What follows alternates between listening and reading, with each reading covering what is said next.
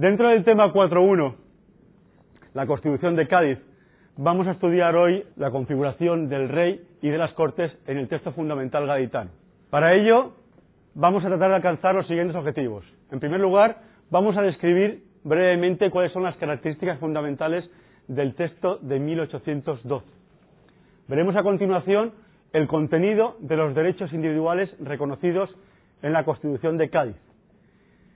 En tercer lugar, entraremos a definir la naturaleza y la composición del poder ejecutivo del rey y su gobierno para tratar de diferenciarlo del monarca del antiguo régimen. Y finalmente identificaremos los rasgos más importantes de las Cortes gaitanas, unas Cortes liberales bien distintas a las Cortes del antiguo régimen que hemos visto en lecciones anteriores.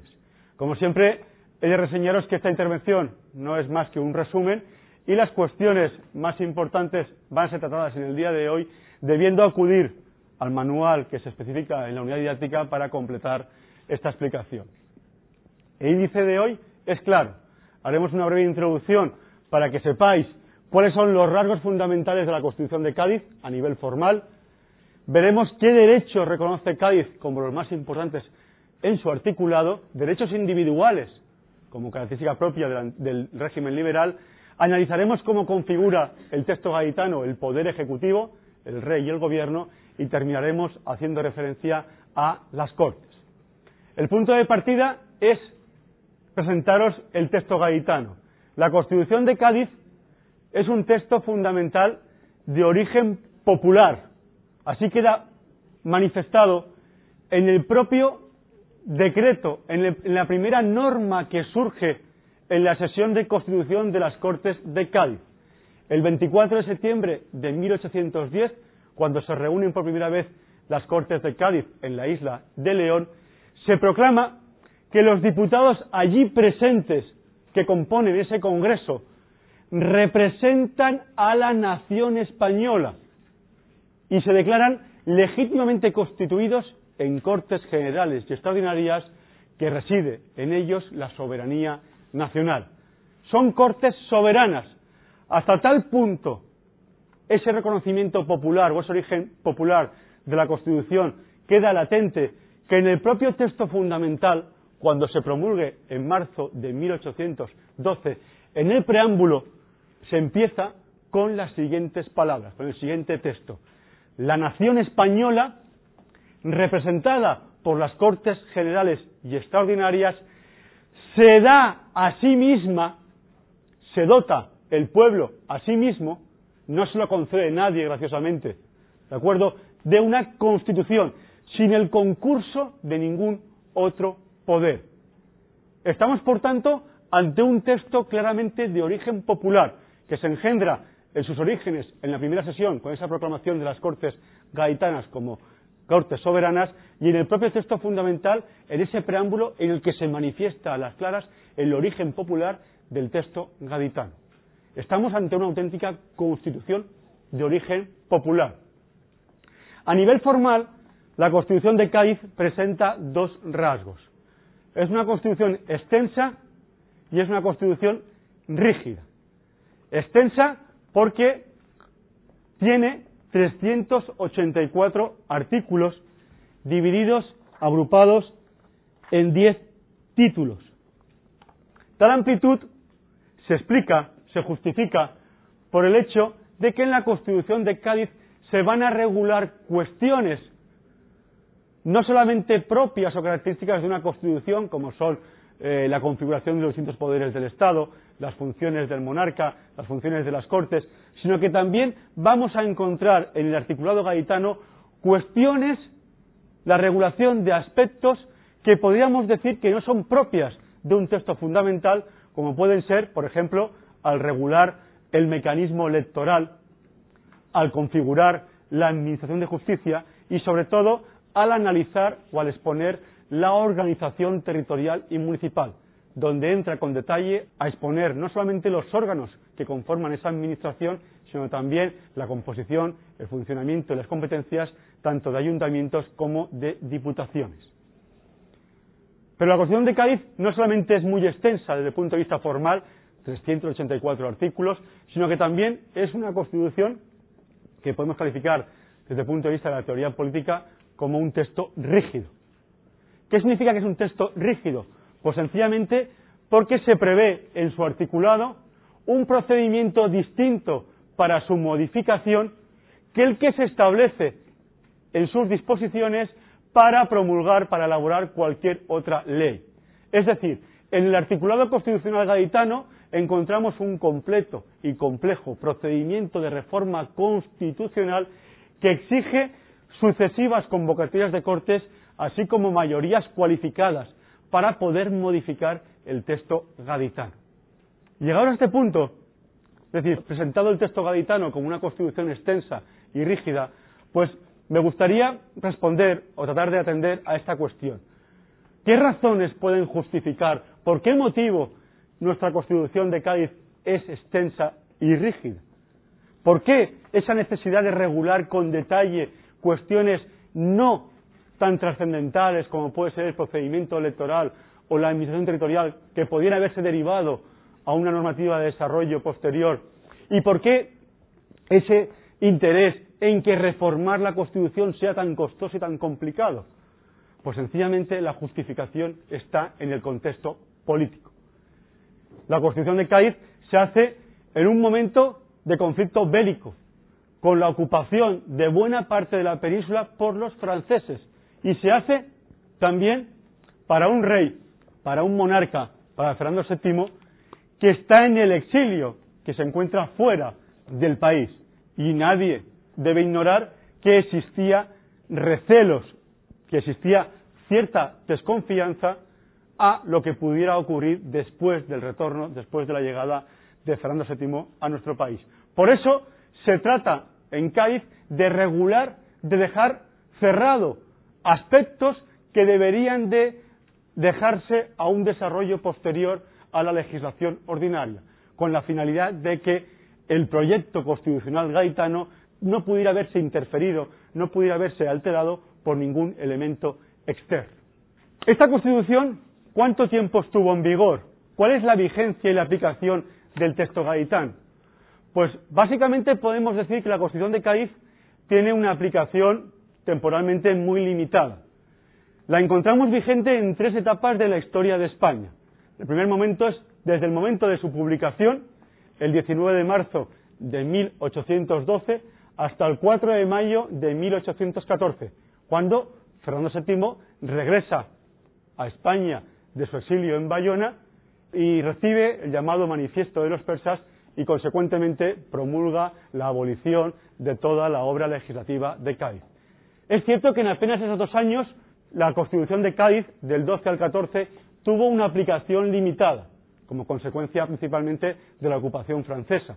En tanto en cuanto el territorio peninsular estaba ocupado por las huestes napoleónicas, pues difícilmente podía llevarse a la práctica todas las reformas políticas, administrativas y judiciales que contemplaba Cádiz.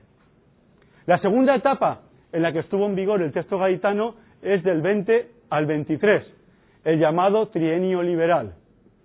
En estos años de 1820 a 1823 sí que habrá tiempo suficiente para que se ponga en marcha todas las reformas políticas y todo el nuevo entramado administrativo que prevé el texto gaditano. En esta época, del 20 a 23, vamos a ver con claridad cuáles son los defectos, cuáles son las carencias que ese texto fundamental va a presentar.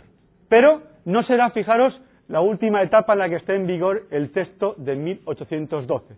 Fue derogado en 1823 con la llegada de los 100.000 hijos de San Luis a España y el restablecimiento de Fernando VII en su trono absoluto. Pero en 1836, durante la regencia de la mujer de Fernando VII, durante la regencia de María Cristina, y como consecuencia del motín de la granja de San Ildefonso, se restablece provisionalmente el texto de 1812. Entre tanto, se elabora una nueva constitución, que vino al año siguiente, en 1837.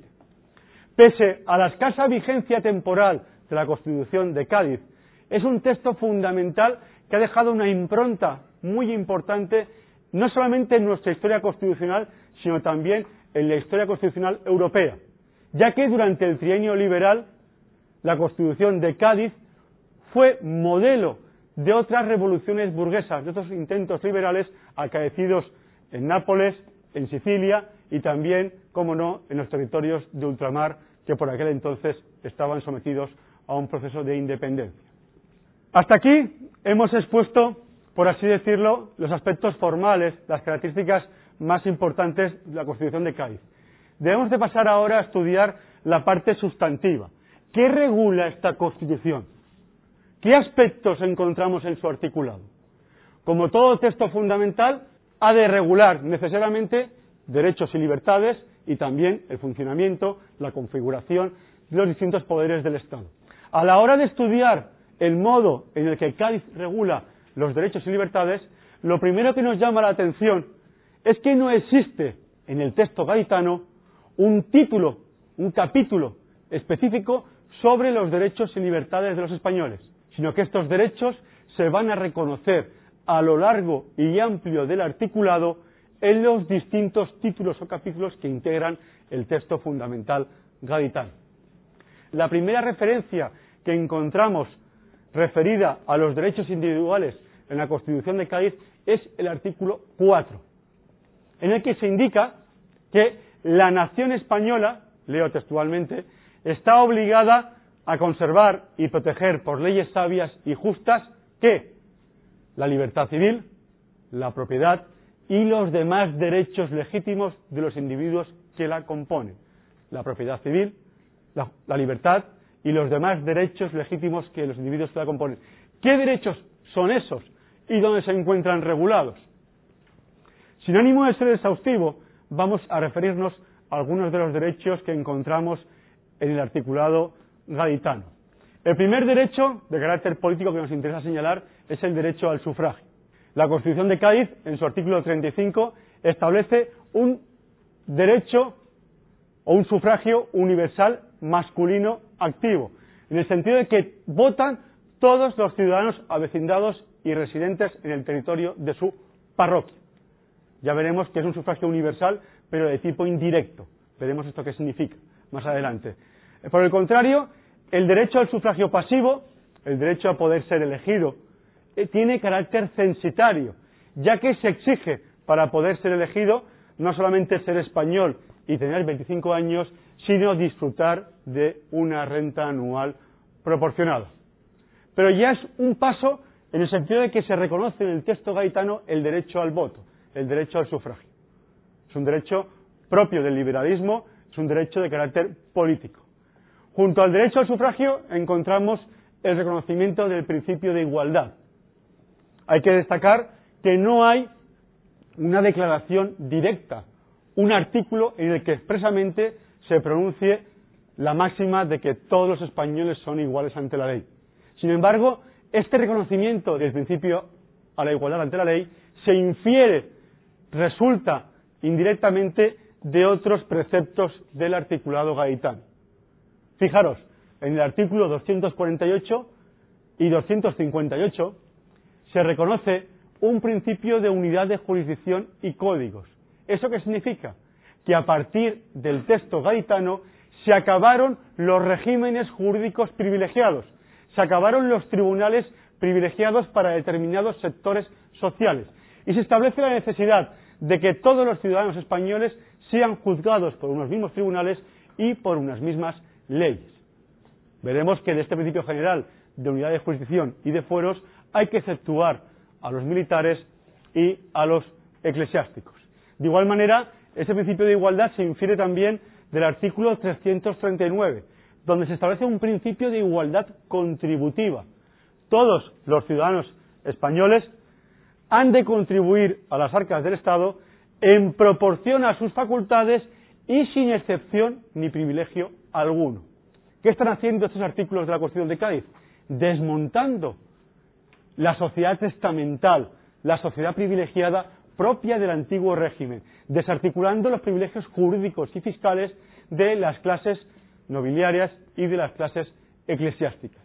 Está poniendo en marcha otra máxima clara del liberalismo político, un principio de igualdad ante la ley de todos los ciudadanos. Pero no será el único. Junto al derecho al sufragio, junto a la igualdad, encontramos también un reconocimiento al principio de libertad de imprenta. En el artículo 371, curiosamente, en el título dedicado a la educación, a la instrucción pública, se reconoce el derecho de todos los ciudadanos españoles a imprimir, publicar sus ideas políticas sin necesidad de censura previa. Desaparece también otro rasgo propio del antiguo régimen, que era el control de la difusión de las ideas políticas, el control de la imprensa. También encontramos a, lo largo del articulado numerosas garantías procesales y penales que tratan de salvaguardar la integridad del ciudadano.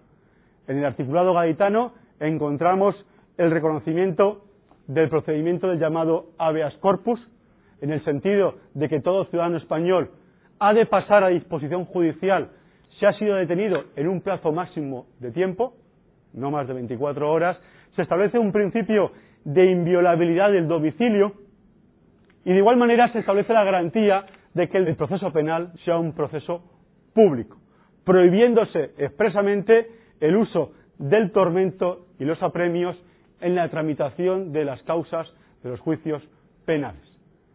Son garantías que están conformando una serie de derechos que difieren sustancialmente del funcionamiento de la justicia y del funcionamiento de la administración en el antiguo régimen. Estamos ante un nuevo modelo en el que todo ciudadano no podrá ser retenido ni preso sin causa justificada y en todo caso ha de someterse en un plazo tiempo, en un plazo máximo de tiempo ante la autoridad judicial, habeas corpus. Nadie podrá ser detenido en su domicilio sin la correspondiente autorización y toda persona que sea enjuiciada estará sometida a un proceso público. Pero fijaros, esta Constitución de Cádiz, pese a su progresismo, pese a ser un texto fundamentalmente liberal, progresista, exaltado, le llegan algunos a calificar, no se atreve en su articulado a reconocer el Estado aconfesional. La Constitución de Cádiz, sin embargo, proclama un principio de confesionalidad católica del Estado español. Y lo proclama en el artículo 12, un artículo que es digno de mencionar porque recuerda a los catecismos religiosos de la época. La religión de la nación española es y será perpetuamente la católica, apostólica y romana, única y verdadera. La nación protege por leyes sabias y justas y prohíbe el ejercicio de cualquier otro. Es un texto constitucional progresista, este, el de Cádiz, que se ve obligado a proclamar la confesionalidad católica del Estado español, lógicamente por las circunstancias sociales, por el peso de la tradición católica de la España en aquel entonces. Es decir, es consecuencia clara del escenario social de la España de principios del siglo XIX, en el que la presencia de la Iglesia Católica es más que manifiesta y más que latente. Pero como os comentaba, junto a estos derechos encontramos también obligaciones. Los ciudadanos españoles deben, están obligados a defender a la patria con las armas, servicio militar obligatorio, contribuir en proporción a sus saberes, contribuir a las arcas del Estado, pero también han de jurar fidelidad a la Constitución y las leyes, y la más curiosa, amar a la patria y ser justos y benéficos. Estos son deberes de los ciudadanos españoles reconocidos en la Constitución de Cádiz de 1812. Pero como yo os indicaba, la Constitución de Cádiz no solamente, como norma fundamental que es, no solamente se va a limitar a regular los derechos fundamentales, sino que también va a entrar a articular los distintos poderes que conforman el Estado, el poder ejecutivo y el poder legislativo. El poder ejecutivo, en la Constitución de Cádiz, recae en la figura del rey y su gobierno. Pero tener en cuenta que la articulación, la configuración del monarca en la Constitución de Cádiz va a tener importantes modificaciones respecto a la figura del rey que conocemos en la época anterior, respecto al monarca del antiguo régimen. Las funciones, las competencias y las atribuciones del rey están reguladas en el título cuarto de la Constitución de Cádiz junto a los secretarios de Estado y de despacho y al Consejo de Estado. Hay que reseñar esta idea, y es que el monarca que se va a configurar en la Constitución de Cádiz es un rey bien distinto al que hemos descrito hasta ahora. Es un rey bien diferente al monarca del antiguo régimen. Así, fijaros, si en el antiguo régimen el rey lo era en virtud de un título que recibía directamente de Dios, el origen divino del poder, en cambio, con arreglo al preámbulo de la Constitución de Cádiz, el rey lo va a ser en lo sucesivo por la gracia de Dios y de la Constitución. Es un rasgo fundamental, porque ya denota que el origen del poder real no solamente deriva de Dios, sino que también deriva del texto fundamental y en consecuencia está sometido, está limitado a lo dispuesto en ese texto, que es de donde emana su autoridad.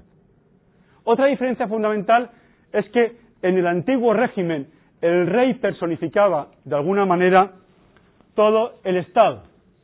Sin embargo, en el discurso preliminar de la Constitución de Cádiz, el rey únicamente es el jefe de gobierno y el primer magistrado de la nación.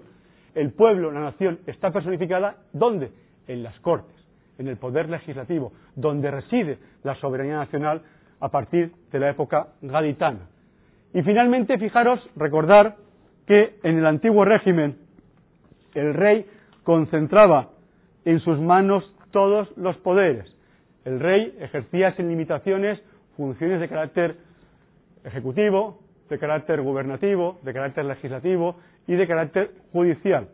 Sin embargo, a partir de ahora, con la Constitución de Cádiz, el rey se va a limitar a desempeñar funciones de carácter gubernativo aunque algunas implicaciones legislativas, como veremos más adelante, pero eso sí, en cualquier caso, esas funciones van a estar limitadas, constreñidas, reguladas, regidas.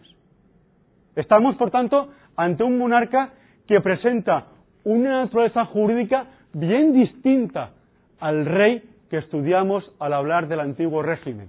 Es un rey, como enseñamos aquí, por la gracia de Dios y de la Constitución. Es un rey que su papel en el organigrama estatal es el de ser el jefe del gobierno. Y es un monarca que en sus funciones, en sus atribuciones, está limitado, está constreñido, está sometido a lo postulado, a lo establecido en la Constitución de Cádiz. Pero fijaros, la Constitución de Cádiz sigue manteniendo, sigue regulando que la persona del monarca es sagrada e inviolable y se establece que el rey en sus actos no va a estar sujeto a responsabilidad. Esta idea es fundamental porque el hecho de que el monarca en su tarea de gobierno no esté sometida a responsabilidad exige, según fija el artículo 225, que todo acto del monarca, para que tenga validez, ha de ir refrendado con la firma del secretario del despacho del ramo correspondiente. Otro dato fundamental, novedoso, en la figura del monarca propio de un régimen liberal. El rey, en el ejercicio de sus funciones, sí, su persona es sagrada e inviolable, pero al mismo tiempo no está sujeta a responsabilidad y en consecuencia sus actos no tienen ninguna validez si no van refrendados con la firma, con la autorización, con el visto bueno del secretario de Estado y del despacho correspondiente a la rama que es la materia. Pero ¿cuáles son las funciones? ¿Cuáles son las competencias del monarca en el texto constitucional de 1812. ¿A qué se dedica el rey? El rey básicamente va a tener dos atribuciones básicas. Va a tener, como veremos más adelante, la función gubernativa, atribuciones de carácter gubernativo, pero también el monarca va a tener funciones en materia legislativa. El rey va a participar en la acción de crear leyes en la potestad legislativa y lo va a hacer en dos momentos.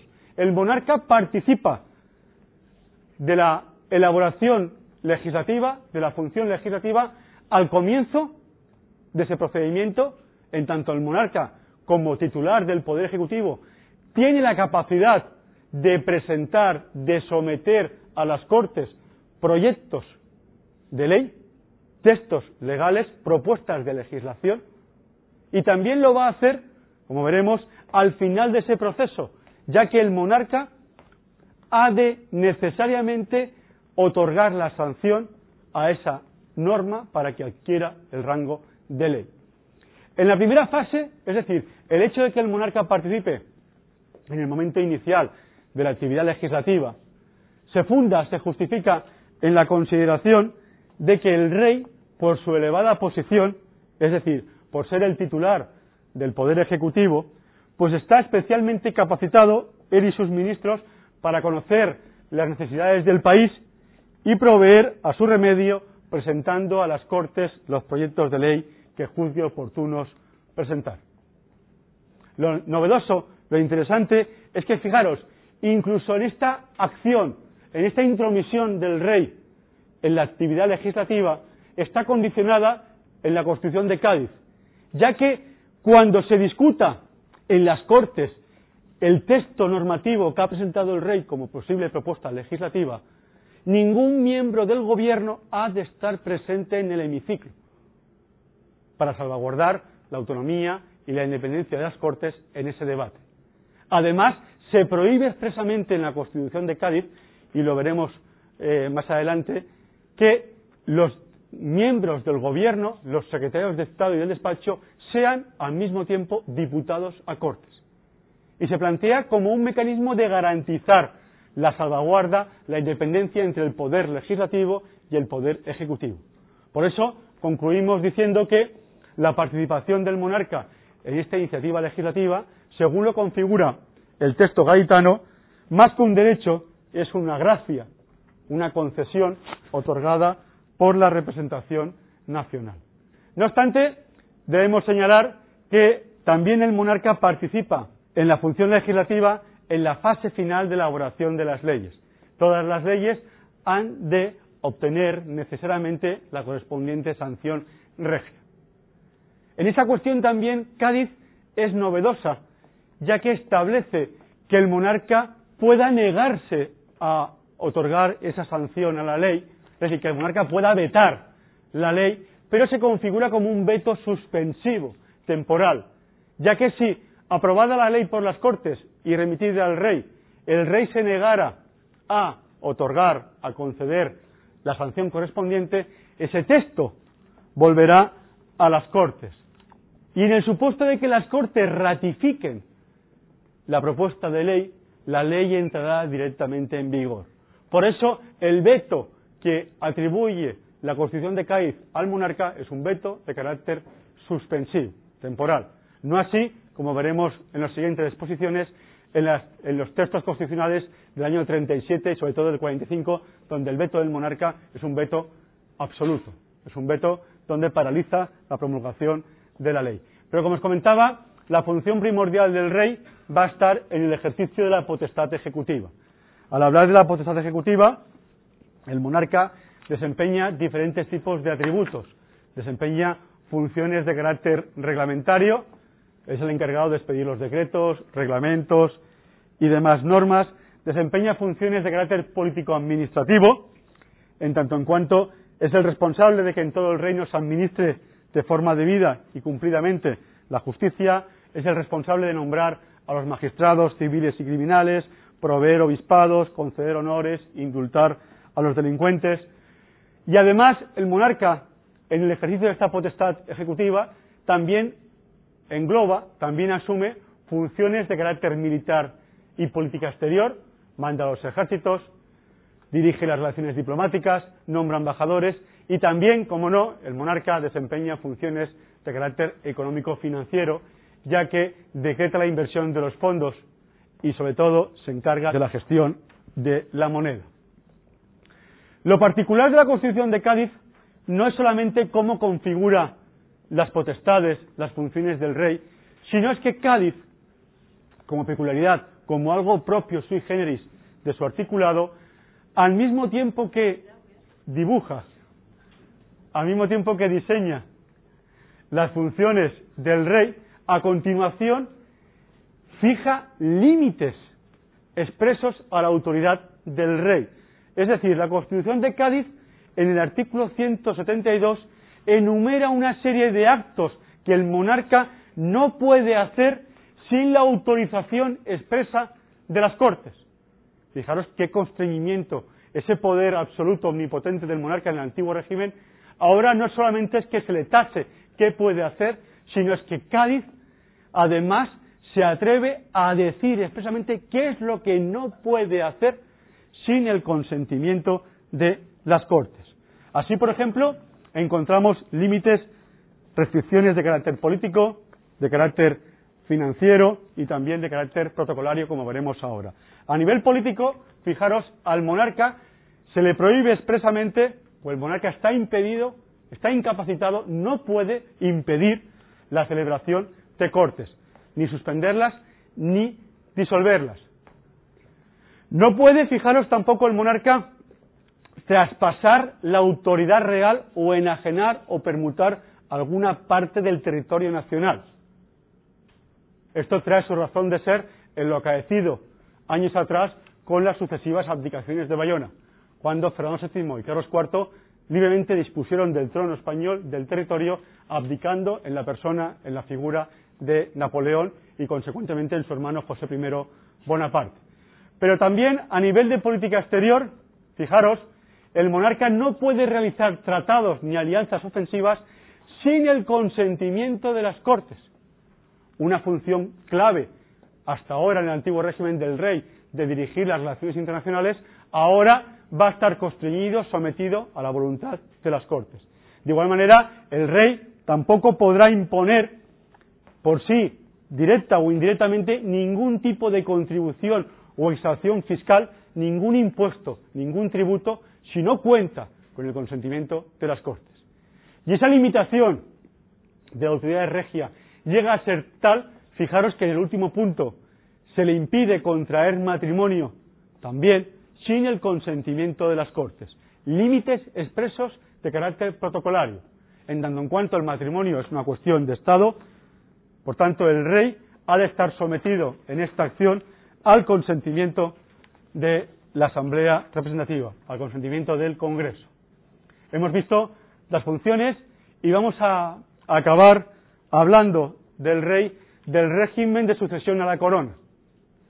Curiosamente, la Constitución de Cádiz, siguiendo con la tradición castellana, concibe la monarquía como, una, como hereditaria, recayendo la sucesión por orden de primogenitura y representación en los descendientes legítimos, varones y hembras, prefiriéndose en el mismo grado y línea los varones a las hembras y siempre el mayor al menor.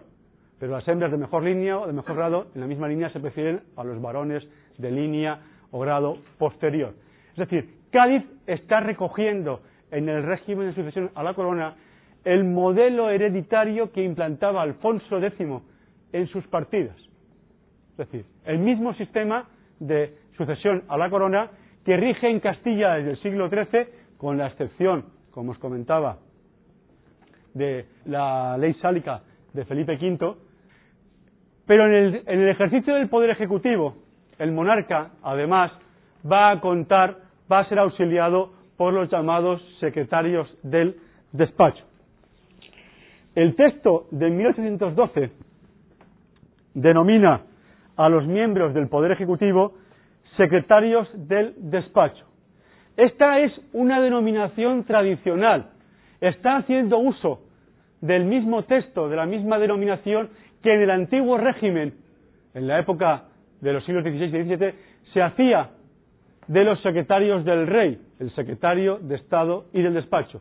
Sin embargo, vamos a ver que la configuración de este personal auxiliar, de estos miembros del Poder Ejecutivo, va a ser bien distinta a los secretarios de Estado y de despacho del antiguo régimen, de la época anterior.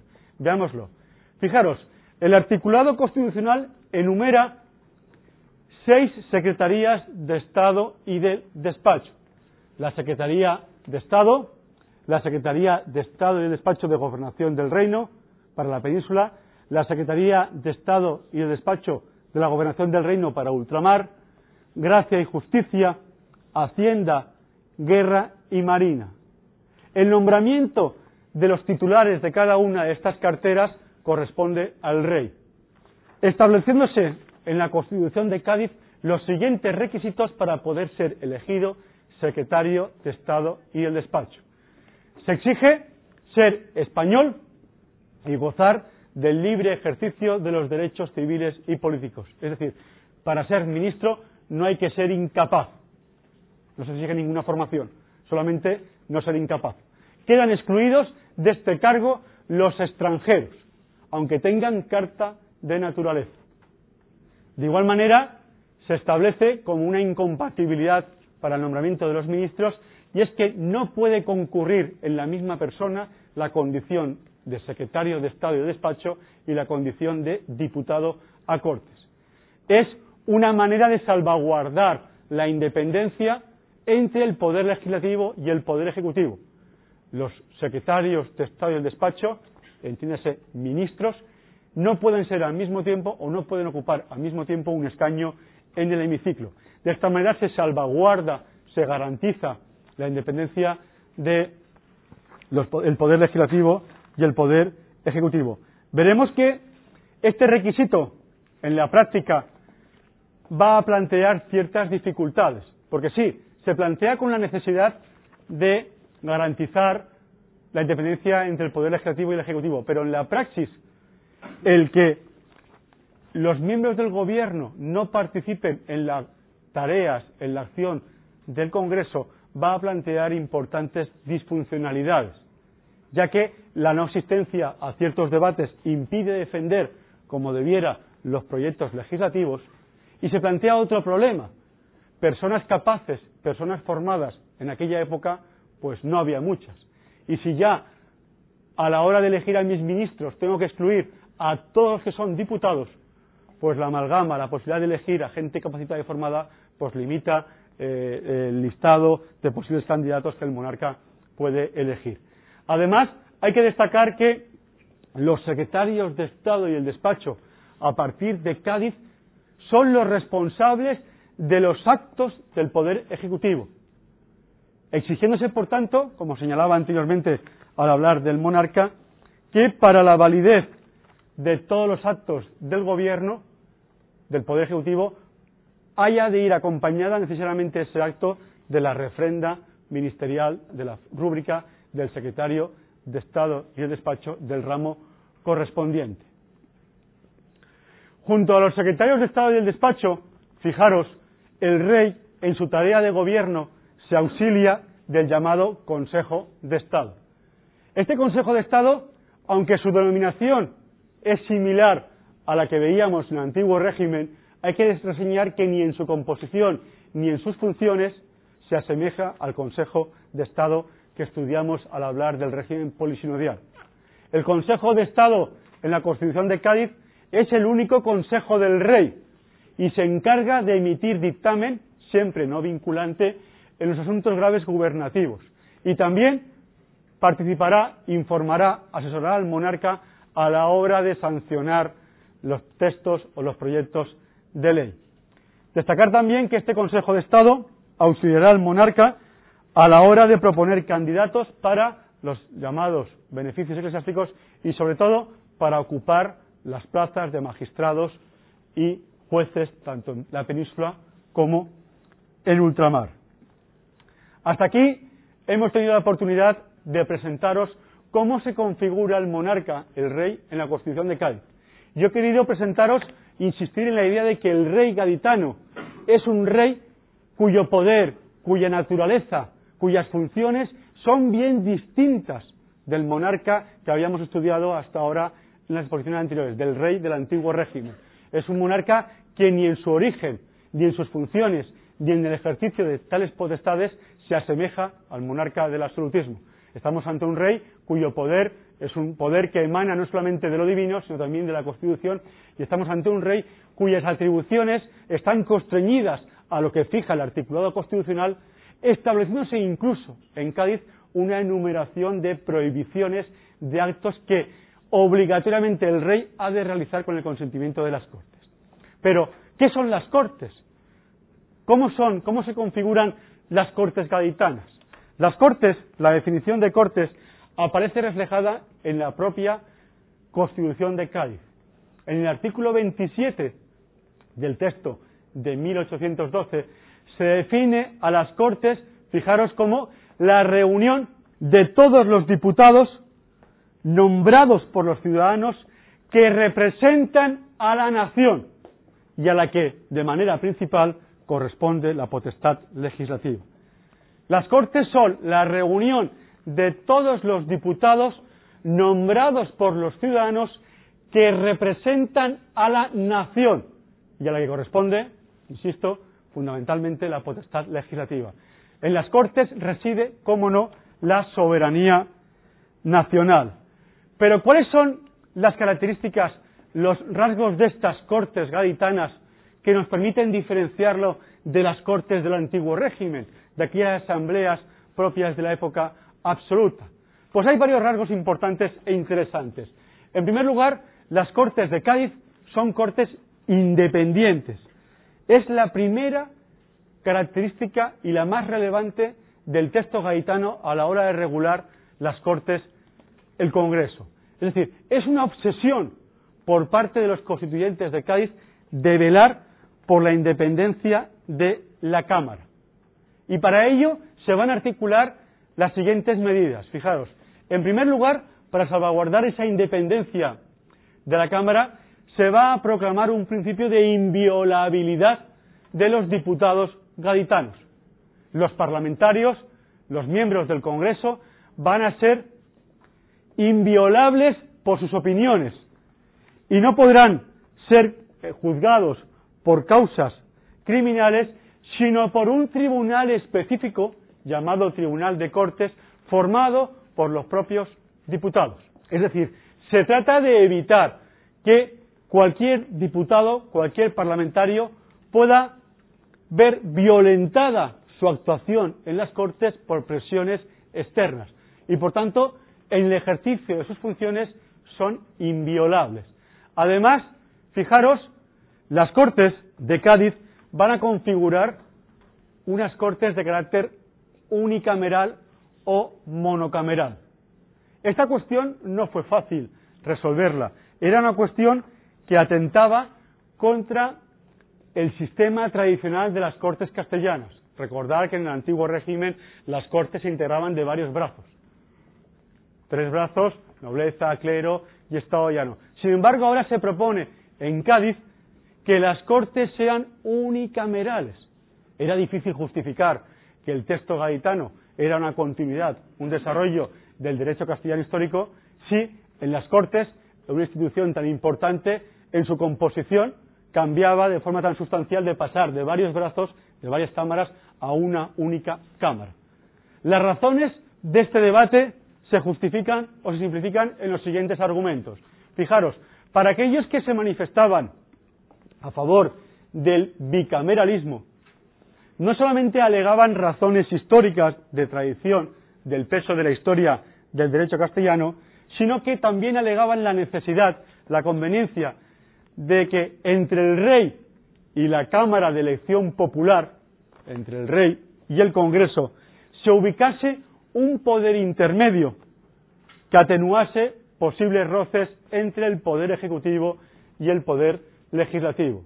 Se citaba para ello precedentes de otros países, ingleses y estadounidenses, en donde la existencia de dos cámaras, donde la existencia de un sistema bicameral, parecía ser exigencia y garantía de un buen funcionamiento del sistema representativo.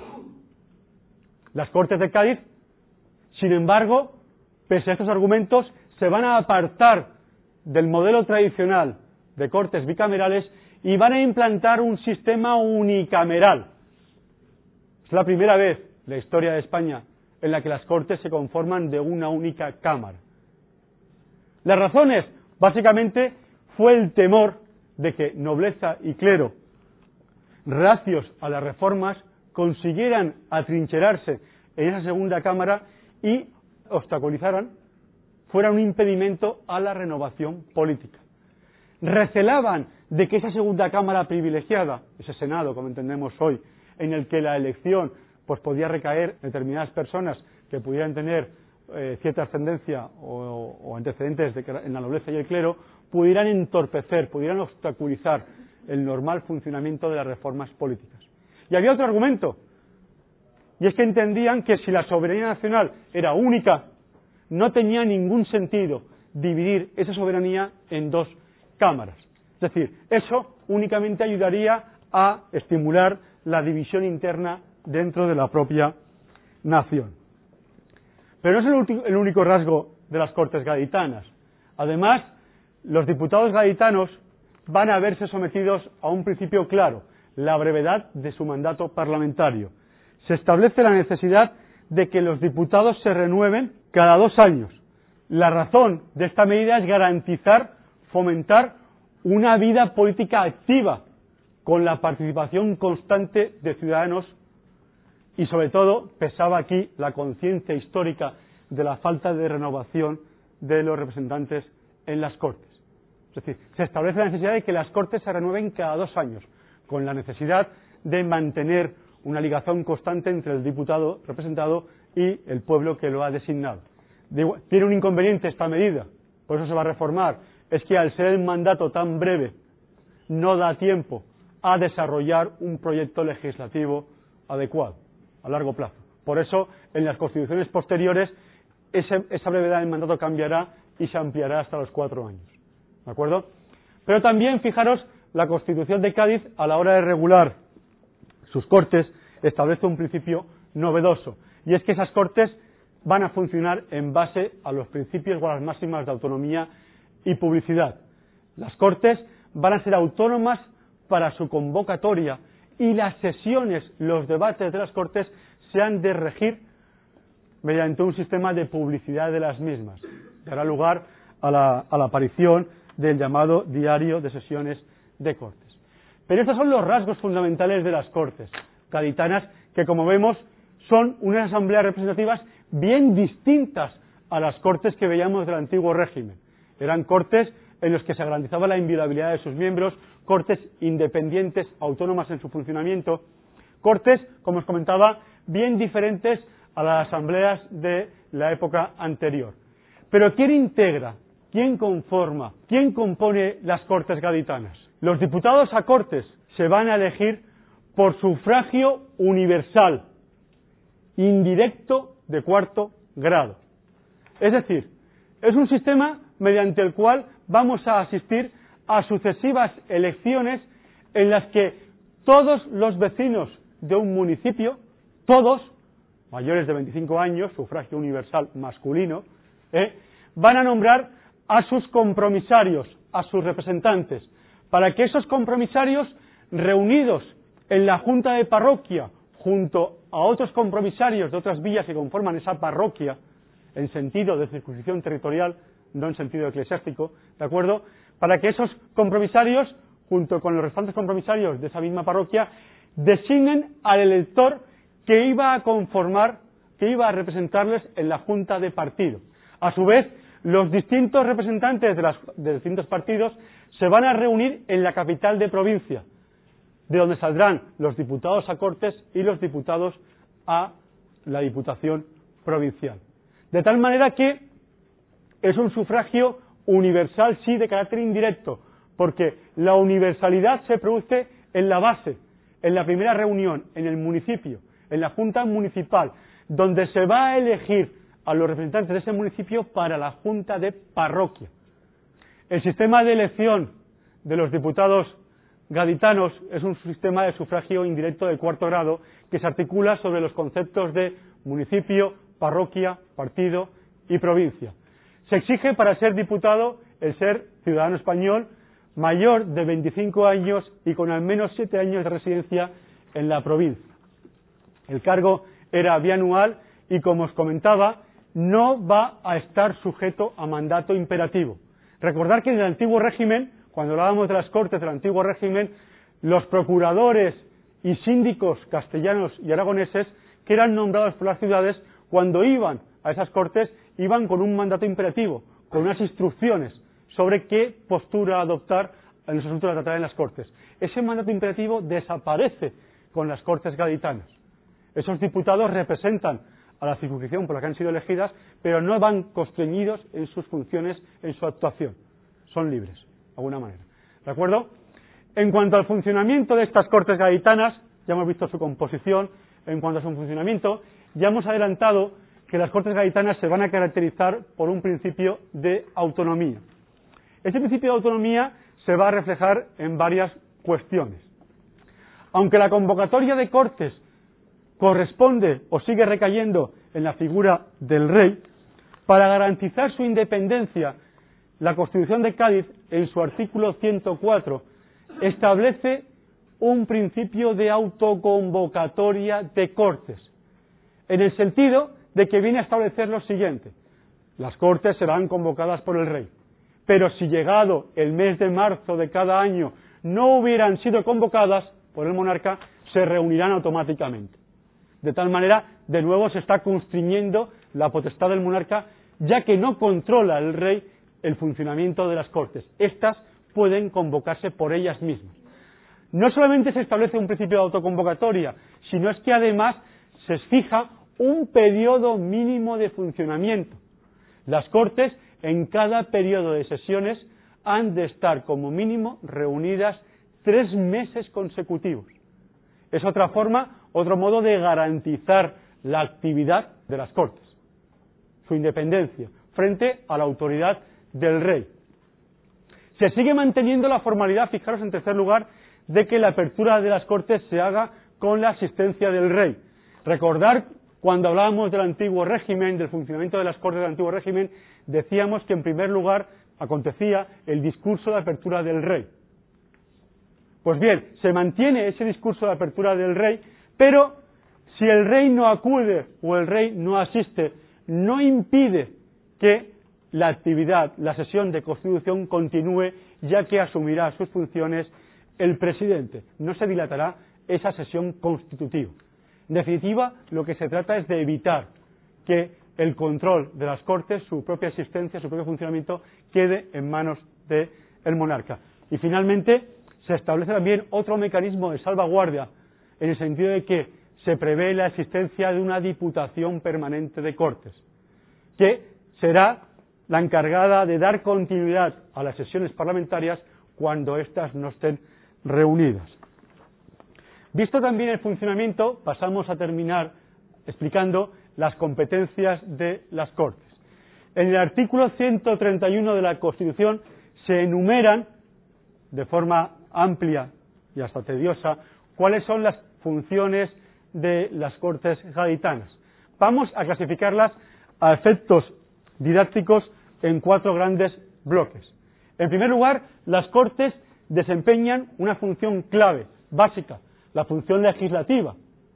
Es decir, son las Cortes a quien compete la elaboración, debate, discusión y aprobación de los textos normativos, de los textos legales.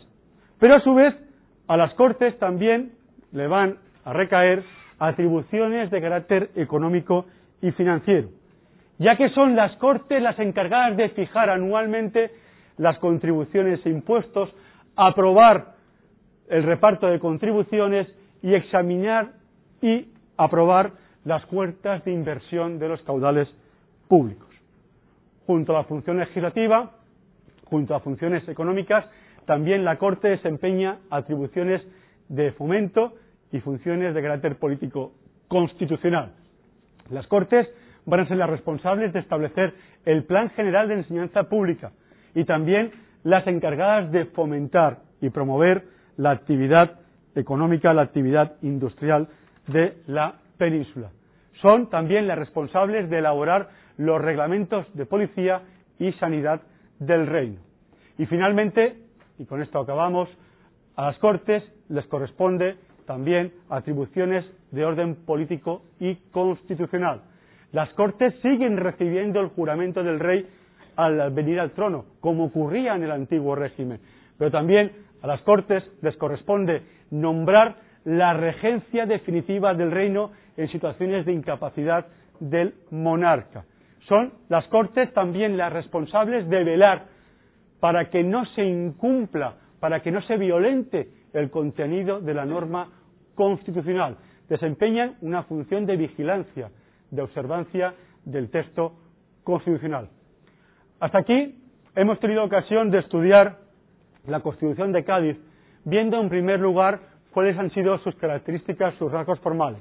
Hablábamos de que Cádiz era una constitución extensa, 384 artículos, justificada por el contexto histórico-político en el que se promulga y por el interés, por el deseo de dejar muchas cuestiones como temas electorales y organización territorial desglosado, desarrollado y también era una constitución rígida, en el sentido de que preveía un procedimiento especial para su reforma distinto al establecido para la elaboración de cualquier otra ley. Hemos pasado también a continuación a estudiar los distintos derechos y deberes que reconoce la Constitución de Cádiz. Como toda norma constitucional, ha de plasmar en su articulado los derechos individuales de sus ciudadanos. Cádiz, a diferencia de otros textos fundamentales posteriores, no recoge una tabla, un título específico en el que se desglosen uno detrás de otro los diferentes derechos individuales. En Cádiz, por el contrario, los derechos se recogen a lo largo y ancho del articulado en los diferentes títulos que lo integran. La primera referencia a los artículos en Cádiz es el artículo 4, donde se habla de la libertad y de la propiedad, pero el resto de derechos políticos, como el sufragio, el derecho a la libertad de imprenta, el derecho a la igualdad, van plasmados a lo largo y ancho de ese articulado. De igual manera, hemos tenido o hemos pasado a continuación a estudiar cómo configura el texto fundamental gaditano el poder ejecutivo y el poder legislativo. El poder ejecutivo recae en el rey y su gobierno, analizando en esta intervención cuál es la naturaleza jurídico-política del monarca en la Constitución Cádiz. Hemos visto las diferencias del rey gaditano al rey del antiguo régimen, haciendo referencia a ese origen, no solamente por la gracia de Dios, sino también de la Constitución. Hemos hecho referencia también a esa persona del monarca que se sigue configurando como sagrada e inviolable, pero no sujeta a responsabilidad, en el sentido de que todos sus actos han de ser refrendados por los secretarios de Estado y del despacho, hemos detenido también, o hemos defendido a estudiar las funciones, las atribuciones del monarca, fundamentalmente de carácter gubernativo, pero también participa en la tarea legislativa, al proponer proyectos de ley y al otorgar la sanción. Ambas funciones, la propuesta de textos legales y la sanción, con una regulación específica muy particular en Cádiz que limita, constriñe esa participación del rey en la tarea legislativa. El rey ha de dedicarse fundamentalmente a acciones de carácter gubernativo, pero Cádiz, además de enumerar sus funciones, también establece límites de carácter político, económico e incluso protocolario. Finalmente, hemos hecho referencia al régimen de sucesión, pasando a estudiar a las Cortes gaditanas. De las Cortes las hemos presentado como unas asambleas representativas que presentan importantes diferencias respecto a la etapa anterior. Son cortes, por así decirlo, eh, caracterizadas por un principio de independencia respecto al resto de poderes del Estado que se articula con una serie de garantías como la inviolabilidad de sus diputados, un principio de autoconvocatoria en su funcionamiento, el hecho de que sus diputados estén sometidos a un mandato breve analizando a continuación cómo se eligen esos diputados. Hablábamos de un sistema de sufragio universal indirecto de cuarto grado, basado en las ideas o en las circunscripciones territoriales del municipio, parroquia, partido y provincia, analizando a continuación las funciones de esas cortes de diferente índole, de carácter legislativo, de carácter económico, de política exterior y sobre todo hemos terminado haciendo referencia a cómo funcionan las cortes gaditanas en las que se trata de salvaguardar su autonomía en el funcionamiento, estableciendo un principio de autoconvocatoria y, sobre todo, también una duración mínima de esas sesiones de cortes. Con esto acabamos la lección correspondiente a la configuración del poder real y de las cortes en la Constitución de Cádiz.